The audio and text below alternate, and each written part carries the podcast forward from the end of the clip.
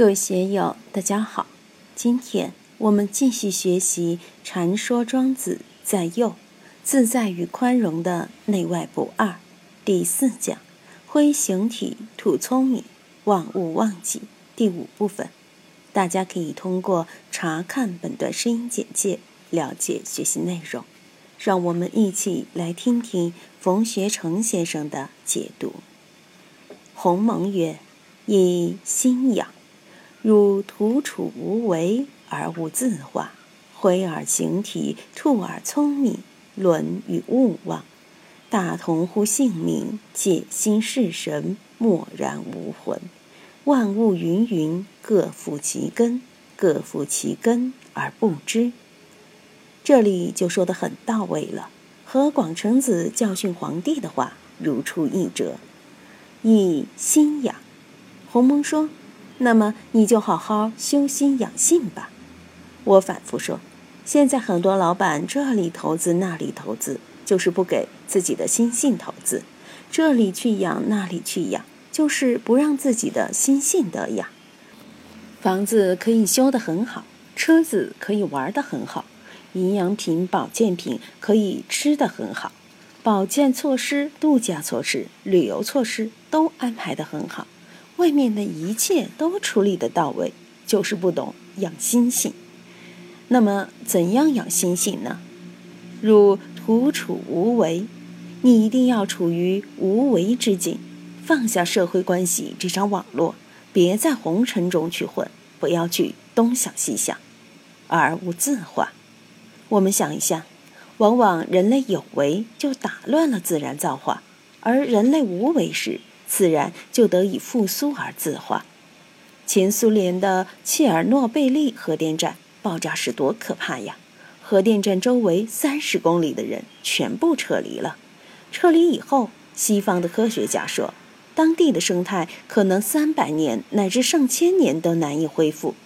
结果只过了十几年，森林茂密，雀鸟成群，老鼠成堆，成了野猪、野鹿等动物的乐园。他们在如此强烈的核辐射下居然能够生存，真是奇迹。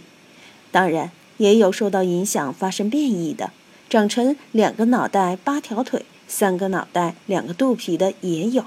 但是，整个森林、整个物种得到了恢复。从这个现象，我们看出人类对自然界的威胁和伤害远远超过了核辐射。核辐射的影响，动植物可以通过三百年的时间。慢慢去适应，自己能够校正自己的生理结构来适应核辐射的环境，但他们就适应不了人类的伤害。人类社会的文明之火烧到哪里，哪里的自然环境这朵鲜花就枯萎萎缩。所以，如土处无为而无自化，结合现代生态环境来看，确实是这样。但我们这样说，并不是要批评现代科学技术，不是要复古排斥现代文明，不是这个意思。我们要看到现代文明带来的负面影响，从而找到一条可以与自然和谐共处、可持续发展的道路。以后的科学技术可能要更多的放在与自然共处的环境中发展，而不是为了一时的利益去伤害大自然。具体的功夫就是灰耳形体，兔耳聪明，伦与勿忘。灰耳形体，兔耳聪明，就要把人类高傲的身段放下，无眼耳鼻舌身意，无色声香味触法。我们的五脏六腑天天膨胀，亢奋的不得了，眼耳鼻舌也是敏感的不得了。哪里有升官发财的消息了，眼睛一下就把它锁定了。哪里有可用的信息了，耳朵也是很快锁定目标；哪里有可以享受的芳香，鼻子也是很快就锁定了目标；哪里有可以大快朵颐一番的，舌头立刻去占领阵地。所以，灰耳形体并不是让我们自己伤残，把手砍了，把眼睛挖了，把舌头割了。实际上，它和兔耳聪明是一体的。把我们的聪明放下吧。不要那么聪明，《论语》勿忘，理论也好，知识也好，学问也好，全部都放下，不要执着这些。这句结合前文广成子给皇帝说的“至道之精，遥遥冥冥；至道之极，昏昏默默。无视无听，抱神以静”来看，就容易理解。无视无听，目无所见，耳无所闻，心无所知，并不是说使人重回原始状态，成为一个原始人、植物人，不是的。用《金刚经》的话来说。就是不因住色生心，不因住身香味触法生心，就是要把这些放下。放下以后，你才能真正体会大道，才知道大道是怎么样的滋味。如果我们太聪明了，太伶俐了，眼耳鼻舌身意围着色身香味触法转，心随境转，那么就会迷失自我，永远不能回归大道。我们要敢于无视无听，才能抱神以静。你要抱神以静，就要做到目无所见、耳无所闻、心无所知。你敢不敢呢？有些人天天嚷着要学道，你敢不敢目无所见、耳无所闻？今天有个上师来说法，我不去听；明天上师要来开示，我不去听。上师来了要传法，我心无所知。你敢不敢？你敢，那就说明你进步了；你不敢，那你就还不行。你真正敢于这样，你的主人公的位置就坐稳了。用道家的话来说，你有丹气了。有了丹气，对外面的东西就不太感兴趣了。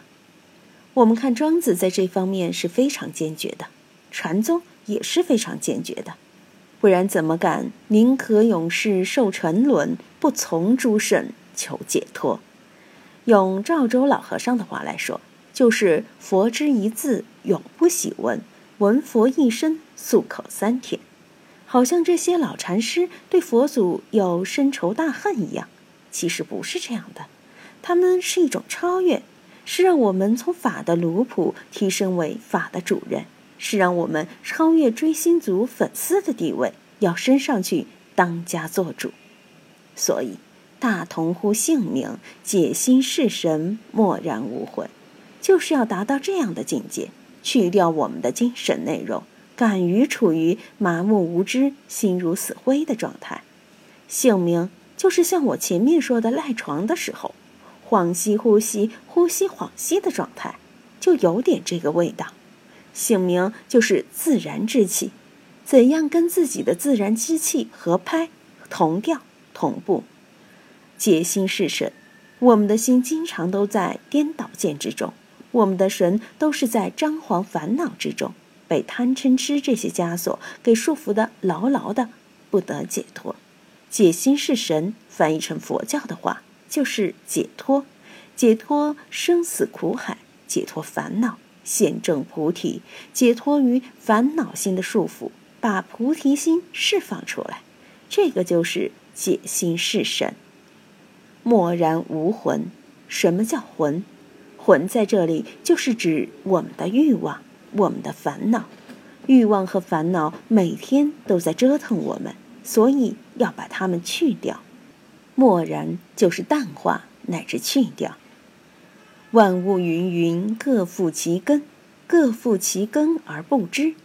这里引用了《道德经》的话：“福物芸芸，各负其根，归根曰静。”芸芸万物都有它的生老病死，生从大道中生，死又回归大道。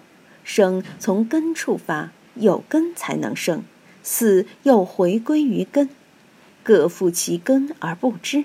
实际上。我们也处在这种状态之中，我们知道的是我们的社会生命融入是非得失，我们的心天天在这里忙，但我们的生是从哪里来的，死是怎么去的，我们不知道，都是茫然不知。